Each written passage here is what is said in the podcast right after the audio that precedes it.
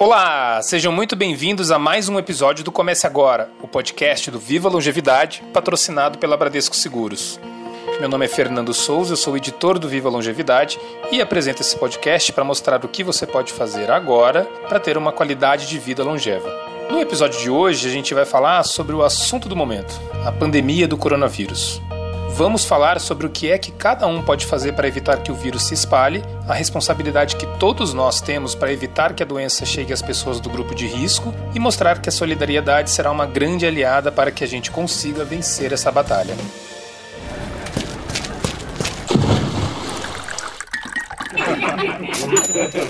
Comece agora. Comece agora. Comece agora. Comece agora. Comece agora. Comece agora.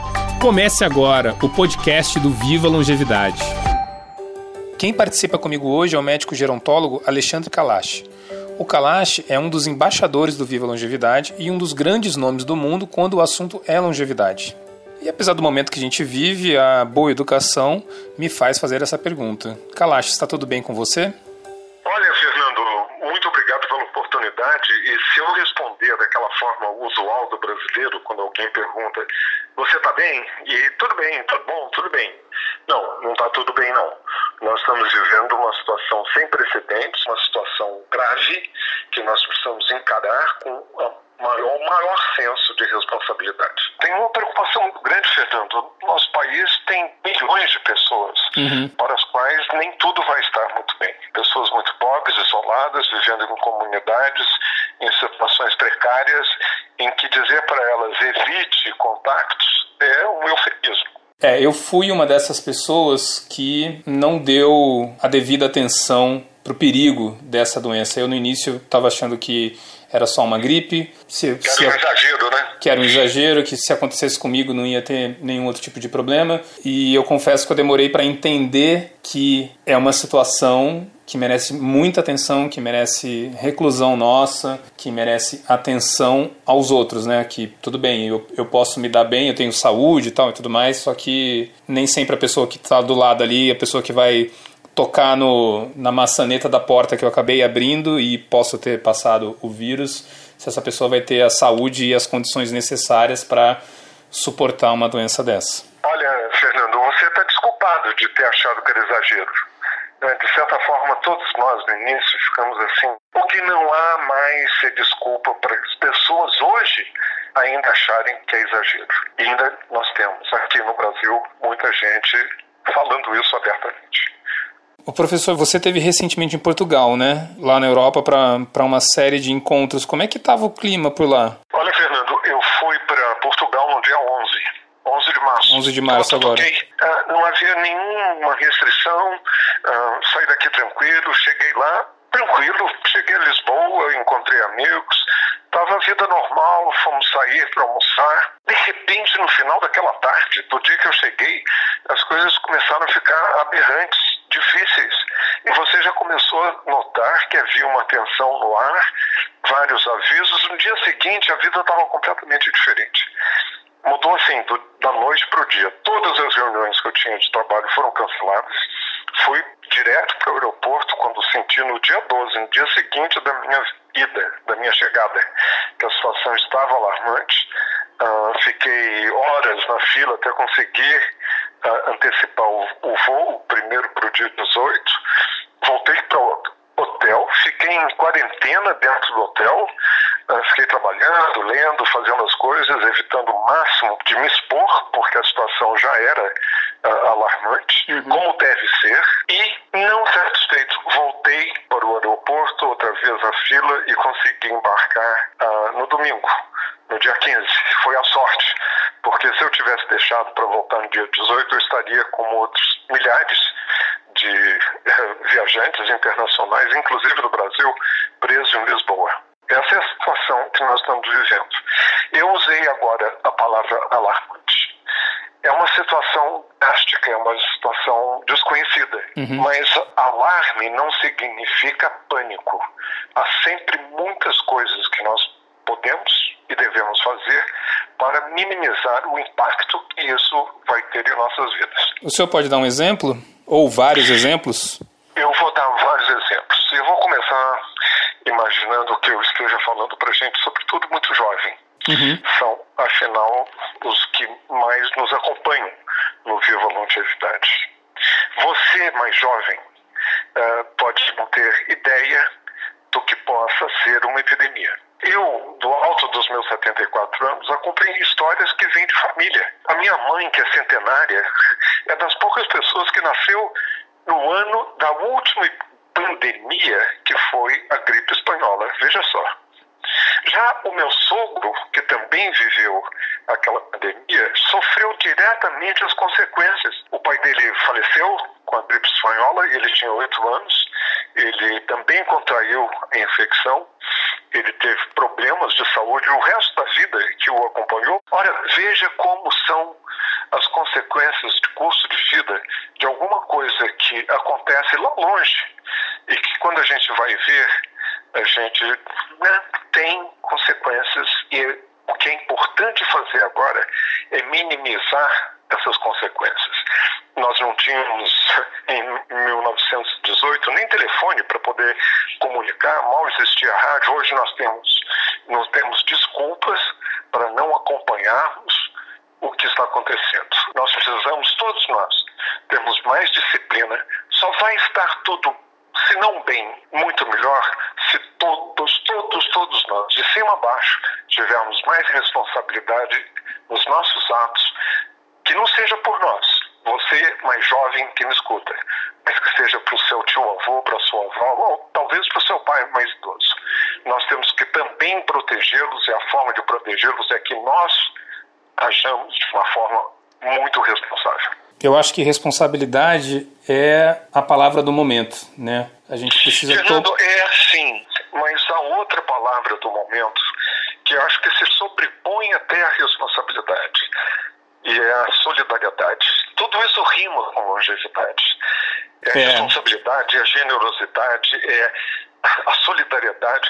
É um momento de nós as exercermos. Pois é, eu tive um exemplo hoje, antes da gente começar a gravar, de um, de um pequeno ato solidário, né? Eu tenho um grupo de WhatsApp com, com amigos da época do colégio e, e, uma amiga ela comentou que estava preocupada com o estado da saúde da mãe, que ela estava com bronquite, ela ainda estava sem febre. E aí ali formou aquela aquela rede de apoio, né? É, as pessoas, alguns sugeriram, ah, talvez talvez esse não é o momento de ir ao hospital, ou talvez não seria o caso de tentar levar um pneumologista até a casa dela para dar uma olhada nela nesse momento, por mais que a gente não esteja vendo, às vezes, um pouco de responsabilidade das pessoas, esse é um momento que mostra a importância da solidariedade, né?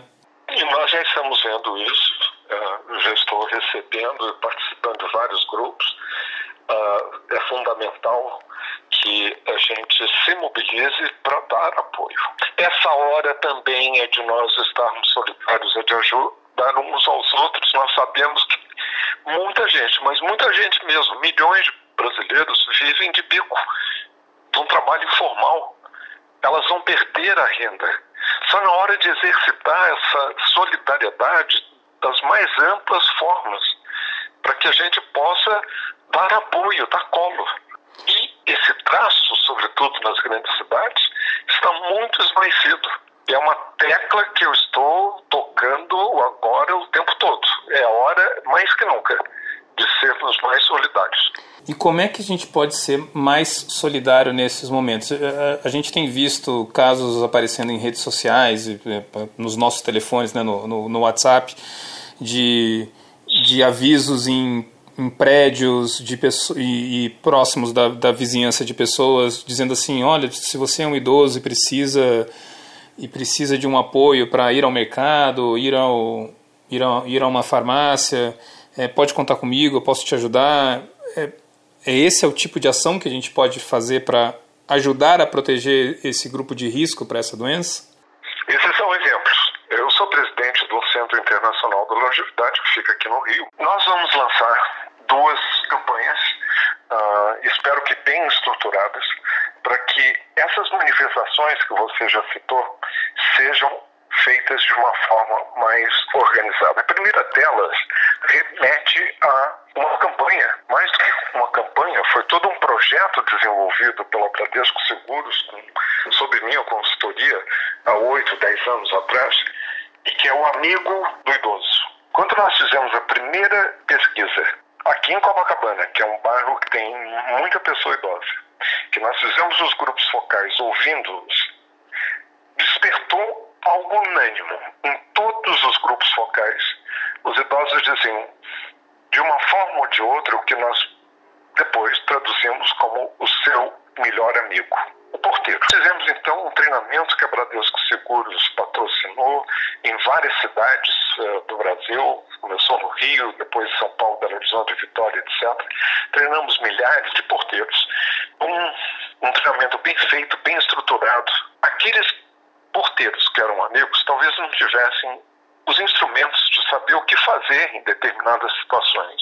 E foi um projeto vencedor, foi campeão. Nós vamos agora lançar porteiro amigo e solidário do idoso. O que, que isso significa? Cada porteiro, para aqueles que têm a sorte de morar num edifício onde você ainda tem a presença de um porteiro físico que esteja lá embaixo na portaria, ele sabe quem mora no seu prédio, ele sabe quem é o, idoso, sobretudo solitário, ele sabe que aquele solitário, idoso, não recebe visita e no momento não é hora de receber visita. Mais do que nunca, aquele idoso que vive isolado, ele precisa de alguém que lhe deu uma assistência. Por exemplo, ligar pro, pelo interfone duas, três vezes por dia, cada porteiro começar o seu turno. Tudo bem com a senhora? Nós estamos aqui. Se precisar de alguma coisa, nos chame. Uhum. De ter o telefone de algum parente, aquele parente que nunca visita, mas de qualquer forma é o membro da família. De ter, talvez, se for o caso, de ter um médico, de ter o telefone desse médico de essa senhora, esse senhor tem um cachorrinho que precisa passear, de poder dar o carinho que não vai ser de estar de mãos dadas. Eu muitas vezes falo, Fernando, que não adianta ter 3.683 amigos no Face ninguém para lhe segurar a mão, olhar no olho na hora do aperto. No momento, não está na hora de dar a mão mas está na hora de olhar fundo no olho. Talvez isso possa ser feito pelo WhatsApp, se essa senhorinha usa o WhatsApp. Talvez esteja sim na hora de dar um telefonema. Talvez esteja sim na hora de oferecer para fazer uma compra, porque essas pessoas são as de mais alto risco e não há dúvida de que a gente está numa situação de que protegê-las é também nos proteger. Eu te digo, Fernando, eu estou em quarentena, eu cheguei de Portugal, uh, alto risco, não estou visitando, não estou saindo e já montei uma rede de apoio. Eu já fui, entre aspas, adotado por pessoas que estão me dando respaldo. Ora, nem todas pessoas idosas que vivem solitárias uh, têm essa oportunidade de montar uma rede e de serem adotados. Vamos estimular isso através dessa campanha do porteiro amigo e solidário. Professor, e para quem por acaso não tem um porteiro? Ué, nem por acaso, Fernando. Na maioria das vezes as pessoas não têm o privilégio de viver em prédios com porteiro lá embaixo.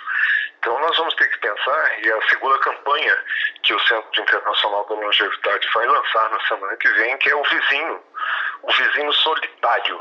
Vamos fazer com que você, que sabe que na casa à direita tem uma senhorinha que vive só, ou que tem um senhor que é pouco visitado, todo mundo conhece um pouco da sua vizinhança. Vamos chegar até ele. Vamos chegar até ela. Vamos perguntar, talvez por telefone, talvez por WhatsApp, ou então batendo na porta, deixando um recado: olha, eu moro aqui do lado, senhora talvez até se lembre de mim para despertar também confiança, esse bilhetinho debaixo da porta, me ligue. Não invadir a privacidade daquela pessoa que pode estar até assustada por tudo que acontece, a violência social é real, mas para dar uma segurança de que você não está sozinho. Isso tudo pode ajudar para que a gente possa resguardar e ter essa quarentena. Então, nós vamos primeiro estamos focados agora de imediato no porteiro amigo e solidário, mas vamos também, e já até aproveitando alguns grupos que estão surgindo nas redes sociais, com a experiência de fazer com que tenhamos também essa campanha do vizinho solidário ou solitário. Olha, Kalash, eu acho que o grande ensinamento dessa situação é mostrar que a gente não pode olhar apenas para o nosso umbigo, que a gente tem muitas outras pessoas para olhar. Esse, esse para mim, está sendo o, o primeiro ensinamento dessa história toda. Como eu disse antes, nem todos têm porteiros. E aí está tudo muito ligado ao que você acaba de falar. Não há ninguém, ninguém no Brasil que não conheça uma pessoa idosa que viva só. Não há ninguém que não tenha um parente que você não visitou há muito tempo. Talvez você seja o neto, talvez você seja a neta. Ninguém tem tempo. Olha, gente, agora não tem desculpa.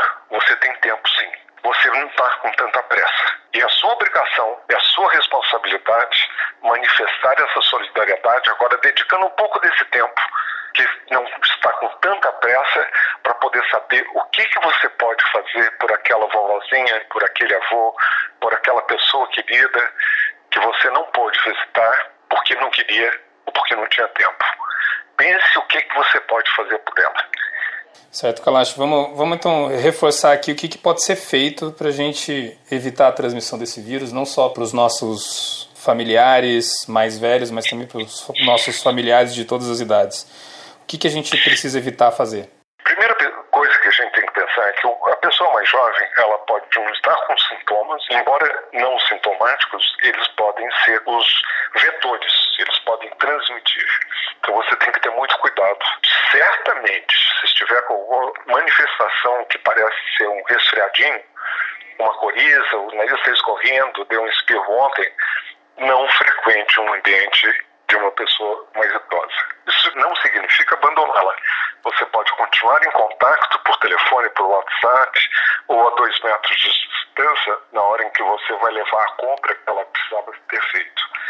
Para quem pode e que encontre o, o gel, uh, o álcool em gel, uh, sempre ter isso em mente é preciso utilizá-lo. Mas nada substitui lavar as mãos, lavar as mãos, lavar as mãos, porque esse vírus, ele é traiçoeiro. Ele não é aquele que só se transmite de pessoa a pessoa na hora de um espirro ou de respirar no mesmo meio. Ele também se transmite através de superfícies, ele sobrevive, ele fica em cima do balcão, ele fica em cima do teclado, ele fica em cima de um, de um carrinho de supermercado. Todas essas situações uh, uh, maçaneta de uma porta ou, ou num transporte público, ele fica ali. E, e, e, ele se aproveita dessas situações. Por isso que lavar as mãos, lavar as mãos, lavar as mãos, está te protegendo e protegendo também o outro. Em relação a máscaras, elas não são necessárias a menos que você esteja com algum sintoma para não passar para o outro. Não é necessário que a população toda esteja utilizando máscaras, porque isso tampouco vai protegê-los. É muito mais um sentido aquele que possa ser o infectado não passar para os outros. Se houver alguma razão para você estar em quarentena, como eu, por ter voltado de Portugal, é preciso exercê-la com responsabilidade. Mas você veja como ninguém está livre. Se é uma coisa que esse vírus é, é democrático. Ele não escolhe rico ou pobre. É hora de remediar e reforçar a atenção primária. Há coisas que a gente pode fazer sim para poder se proteger. Se uma gripe mascara aquilo que parece ser coronavírus ou vice-versa, vamos afastar a possibilidade dessa gripe que vai sobrecarregar o sistema de saúde. Então, quanto menos pessoas estiverem gripadas, e que acharem que podem ter o coronavírus, tanto melhor. Então vamos nos prevenir. Não há uma vacina para o coronavírus e vai levar muito tempo para tê-la. Mas nós temos sim as vacinas para gripe e eu diria seria importante também a vacina pneumocócica para evitar que uma gripe se complique, que se transforme numa pneumonia. Isso também é uma medida de prevenção. Mas eu insisto, Lavar as mãos, lavar as mãos, lavar as mãos é sempre o mais barato. E aprender a lavar as mãos. Cante parabéns para você três vezes antes de fechar a torneira. É isso aí, professor. Inclusive, aproveitando o assunto, lá no Viva Longevidade, a gente tem uma matéria que ensina como lavar as mãos corretamente. É, muito obrigado pela sua participação.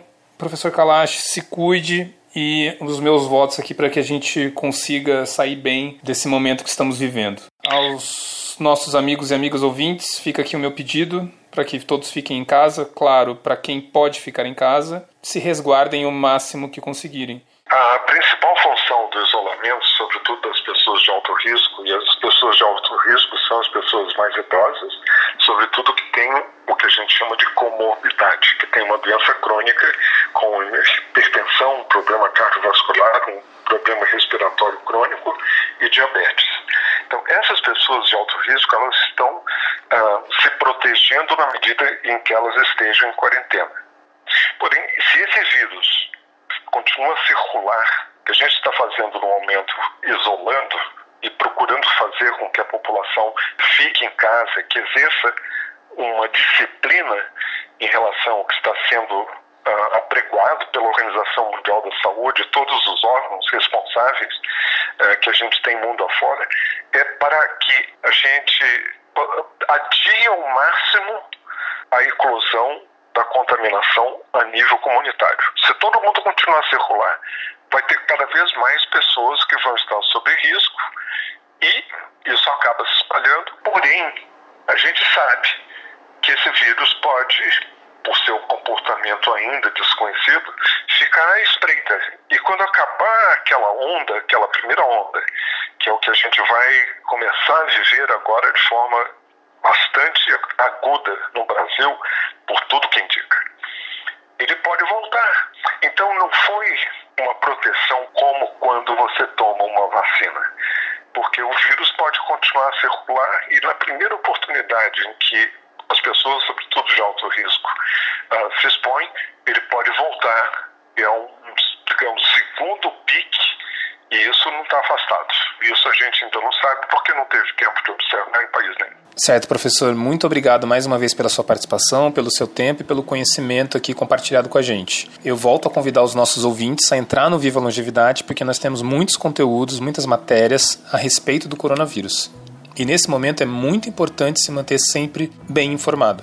Quem quiser acessar os nossos conteúdos é só digitar aí na barra de endereço do seu celular ou então do seu computador o www.vivaalongevidade.com.br. Um grande abraço para todos e até a próxima. Comece agora o podcast do site Viva Longevidade, patrocinado pela Bradesco Seguros.